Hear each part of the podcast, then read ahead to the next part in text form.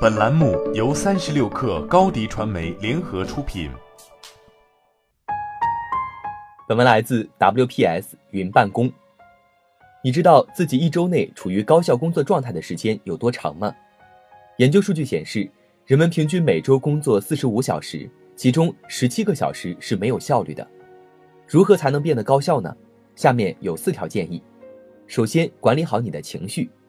研究表明，如何开始新的一天对你的工作效率有很大影响。当你心情不好时，你拖延的问题就会更严重。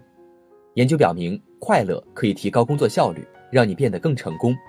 所以，要少想一点如何管理工作，多想一点如何控制你的情绪。那么，起床后控制情绪的第一步是什么呢？不要一起床就查看邮件。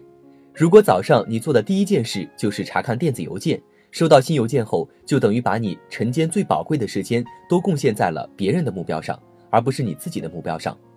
这时，你没有利用早上这段宝贵的时间去好好的规划你的一天，没有分清轻重缓急，你让你的目标被随意进入你收件箱的人劫持了。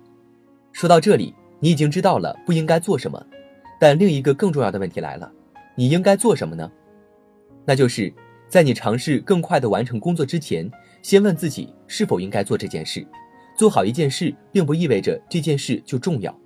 我认为这是很多时间管理或效率建议中最常见的问题之一。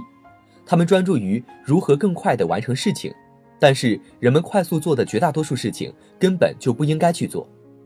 你要做重要的事情，不要做太多其他事情。最后，在工作场所中。人们常会受到干扰，继而影响工作效率。虽然如此，你依然有办法来抵御外界的干扰。你要做的是把自己锁在某个地方，让所有闪光、嗡嗡叫的干扰项全部消失。大量的研究表明，改变你的行为最简单、最有效的方法就是改变你的环境。好了，这期节目就是这样，下期我们不见不散。欢迎添加小课微信，微信 ID 是。super 三六 kr super 三十六课，加入我们的课友群，一起交流成长吧。高迪传媒，我们制造影响力。商务合作，请关注公众号高迪传媒。